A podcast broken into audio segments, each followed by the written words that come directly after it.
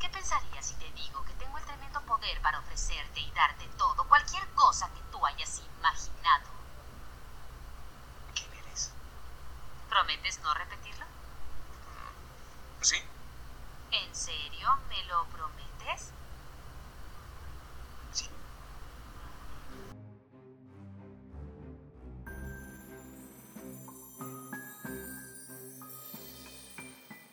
Esto es Umbral Nocturno, un espacio dedicado a la literatura de horror y ciencia ficción del siglo XIX. Entren libremente y por su propia voluntad. Bienvenidos a Umbral Nocturno en este capítulo de la segunda temporada. Creo que ya vamos llegando al final, aunque confieso que me falta ponerme al corriente con, con la lectura. Pero de cualquier forma, bienvenidos.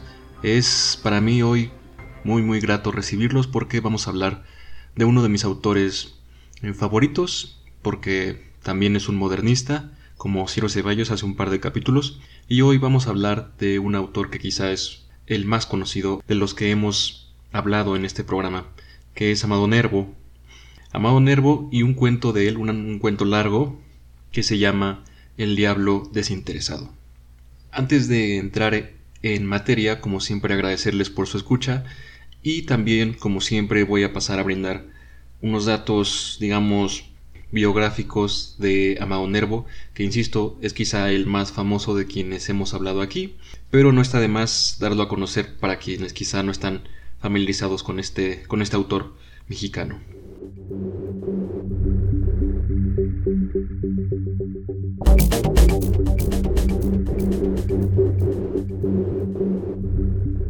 José Amado Nervo Ordaz es el nombre completo de este autor. Nació en la ciudad de Tepic, en Nayarit, bueno, en el ahora estado en Nayarit, en ese entonces creo que el territorio todavía pertenecía al estado mexicano de Jalisco, y es sin duda uno de los autores mexicanos quizá más mm, vigentes todavía hoy, porque como poeta principalmente es, recordado por muchas generaciones que lo leyeron en los libros de texto que antes eh, incluían mucha poesía, algo que, que, han dejado de lado aquí en México. Entonces, Amado Nervo seguramente a muchos les va a sonar por este poema que es muy, muy recordado de él y que se llama justamente En paz. Muy cerca de mi ocaso, yo te bendigo, vida, porque nunca me diste ni esperanza fallida, ni trabajos injustos, ni pena inmerecida.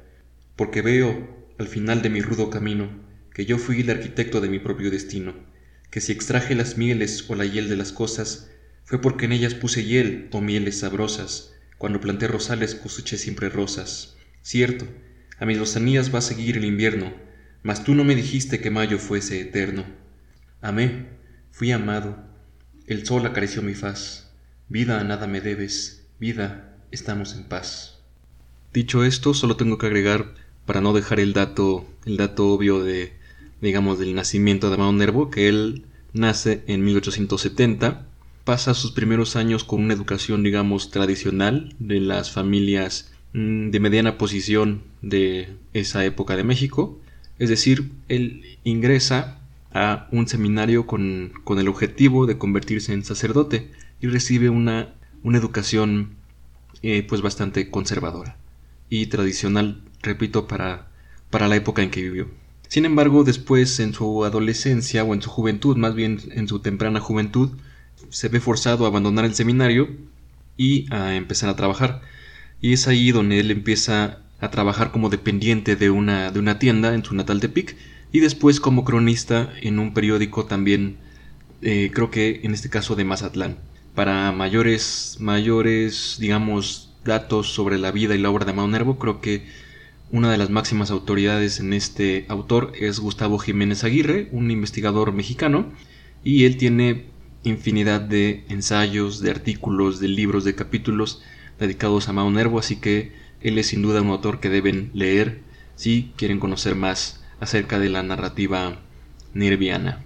Como decía, él ingresa a Mao Nervo, eh, ya no Gustavo Jiménez, sino a Mao Nervo, eh, ingresa a trabajar ya como periodista en su ciudad natal, y después, creo que es en 1894, cuando Amado Nervo emprende el viaje hacia la capital de, México, la Ciudad de México, y se introduce de lleno a la, a la vida social, periodística, cultural de la capital del país, y en este caso, en esta época, al movimiento modernista que ya abordábamos un poco cuando hablamos de Noctívaga y de Ciro Ceballos.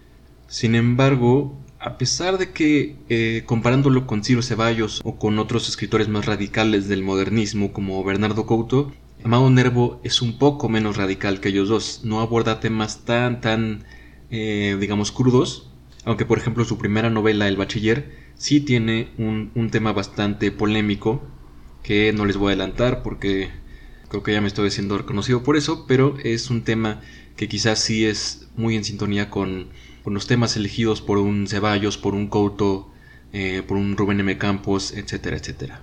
Pero después, Amado Nervo va explorando otras tramas. Él, ya decía, es muy recordado por su poesía, pero también eh, se adentra en otro tipo de narrativas como es la ciencia ficción. Eh, ya después abordaré otros cuentos de Nervo con temáticas de ciencia ficción porque él fue... Ay, que, siempre emociono cuando hablo de él. Eh, si bien, por ejemplo, se dice que la ciencia ficción en México inició con un relato que se llama Sisigios y Cuadraturas Lunares, que es de un, de un sacerdote, ahorita no me acuerdo, creo que era Manuel Antonio de Rivas, pero no tengo Google abierto en este momento. Ese, ese texto de Sisigios y Cuadraturas Lunares es, es más bien una reflexión de tipo moral que usa la excusa de, unos habitantes lunares que critican a quienes viven en la Tierra, o en este caso en la Nueva España, creo que todavía es nuevo hispano. Pero no es como tal un texto de ciencia ficción, eh, digamos, como la entendemos hoy. A diferencia de ello, Amado Nervo sí tiene textos netamente de ciencia ficción, de sci-fi, como por ejemplo uno que se llama La Última Guerra, que plantea una confrontación entre los seres humanos y los animales, en un momento en que los animales en el futuro han desarrollado ya inteligencia, eh, digamos, al nivel del humano. Entonces, eh, al estar estos dos, estas dos, digamos, especies o este, estos dos grandes reinos, el reino de los humanos y el reino de los animales, llega irremediablemente a una confrontación. También tiene otro texto que se llama Mencía, del cual es muy interesante en el aspecto del del retrofuturismo y de la noción del tiempo. Pero ya como dije, quizás será para otro capítulo centrado en la ciencia ficción de Amado Nervo. Hoy vamos a hablar de El Diablo en este cuento que se llama El Diablo Desinteresado. Pero antes de ir con ello, me gustaría simplemente enfatizar que Nervo llega a la Ciudad de México en 1894 y se convierte en lo que es un escritor profesional, quizá uno de los primeros escritores profesionales que tuvieron que, digamos, ser esclavos de la tecla para poder pues, no solo subsistir, eh, digamos comer, ¿no? Básicamente, sino también para usar el periodismo para su verdadera pasión, que era la escritura creativa, la poesía y la prosa. Y justamente él entra como periodista a uno de los medios informativos más, más reputados de su momento, que se llama El Imparcial, que fue el periódico más afín de Porfirio Díaz pero que también se caracterizó por tener a un editor muy famoso que se llama Rafael Reyes Espíndola y quien es particularmente famoso por introducir conceptos periodísticos a México como el, eh, bueno, por profesionalizar un poco. Podría ser el periodismo, las coberturas con los reporteros, los corresponsales más como los entendemos hoy, ya no tanto como en el estilo político del siglo XIX, sino más, más moderno, más a la, a la usanza norteamericana de los grandes medios de Estados Unidos. Desafortunadamente también Reyes Espíndola es conocido por frases muy, muy desafortunadas que hoy siguen vigentes en el periodismo, que es como esta, que retoma José Emilio Pacheco en un estudio que hace de Emma Nervo. Y cito, se le atribuye la frase de que los periodistas son como limones, a los cuales hay que sorber el jugo para arrojar luego con desprecio la corteza. Afirma que un reportero dura tres años, 7. Un editorialista y 4. Un cronista.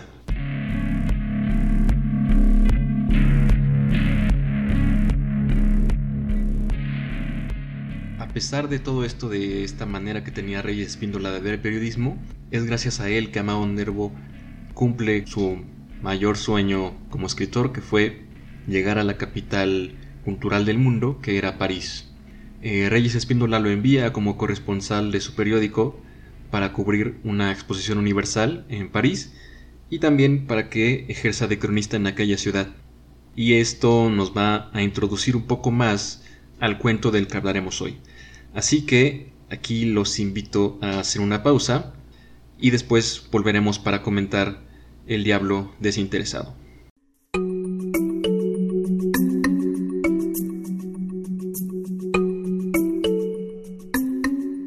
Este cuento largo o esta novela corta que se llama El Diablo desinteresado se publicó en 1916, es decir, ya estoy de nuevo falseando al objetivo de este podcast que es hablar de obras del siglo XIX o sobre el siglo XIX, pero en el caso de la literatura mexicana siempre la generación modernista se considera más del siglo XIX que del XX, ¿no? Porque digamos en la historia literaria cultural de México el gran parteaguas es eh, un tanto la Revolución Mexicana de 1910 y posteriormente la Primera Guerra Mundial. Por eso esta pequeña trampa. Muy bien, esta historia del diablo desinteresado ya decía se ubica en París.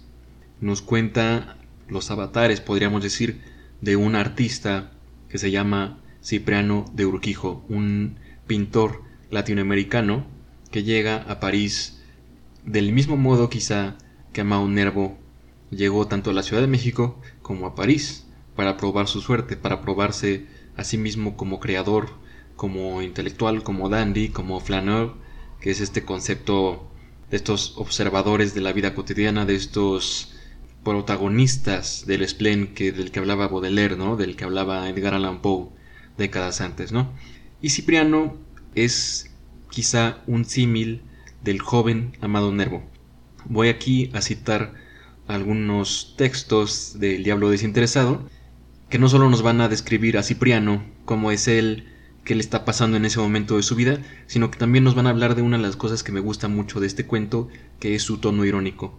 Es un cuento muy fácil de leer, muy ágil y muy divertido, porque el narrador tiene como una cierta complicidad con el lector.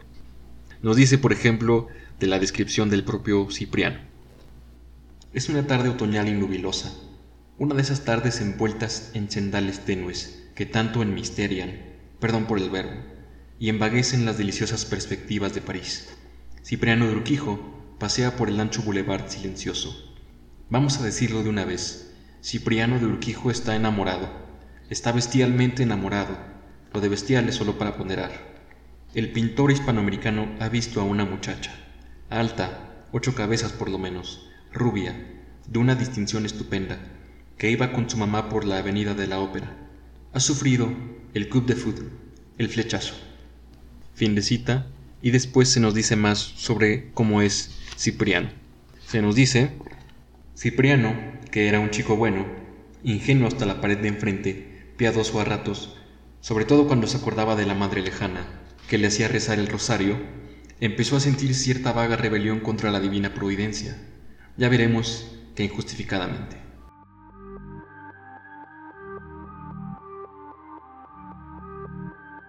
Después de esta cita, podemos ya hablar acerca de la trama del diablo desinteresado.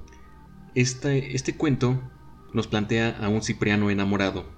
Cipriano, recordemos, es un artista hispanoamericano que está tratando de ganarse su nombre en París, pero por lo mismo es alguien pobre. A diferencia de Laura, su interés romántico, quien es una hija de una familia acomodada de París. Y entonces, una tarde que Cipriano está paseando por París y llega al edificio en donde vive Laura, se detiene enfrente del, del edificio donde vive esta, mujer, ¿no? Y él comenta, justo como en Al Diablo con el Diablo, y por eso abrí con, con un clip de esa película, él comenta que podría dar su alma al diablo para tener a Laura.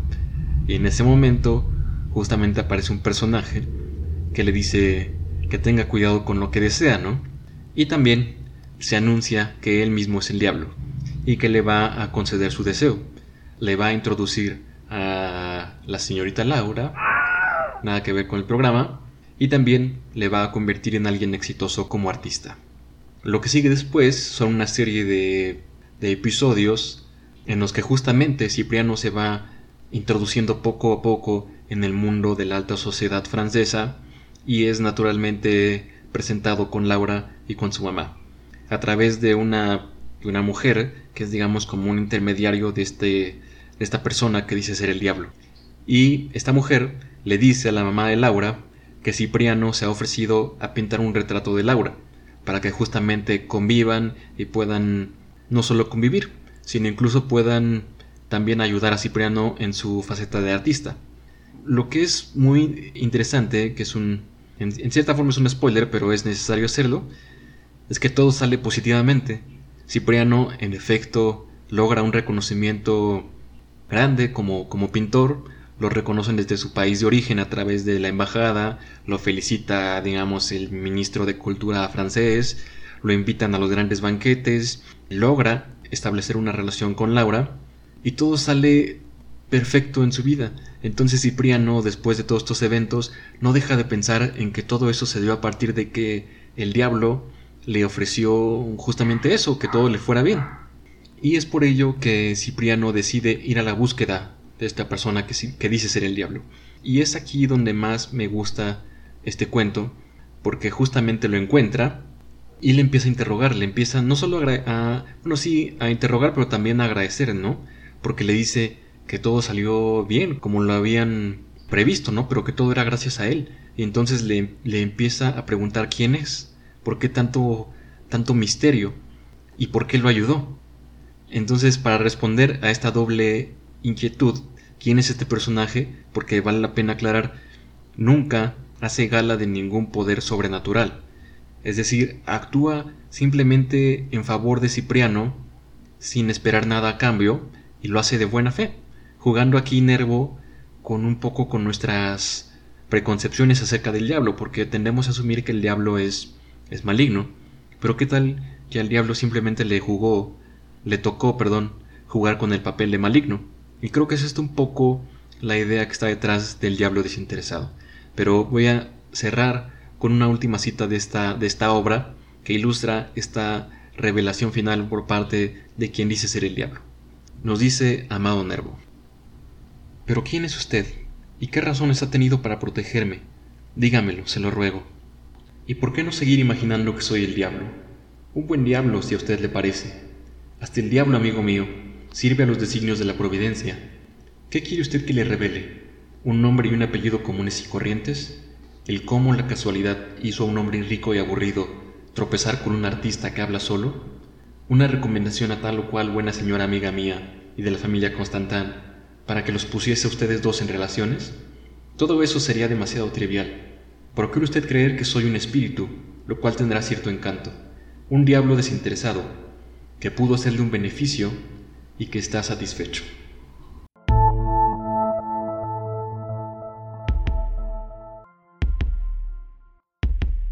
Una vez vista esta obra un poco superficialmente porque en realidad es una obra muy divertida que los invito a leer. Yo creo que esta, este cuento es fácil de encontrar en internet.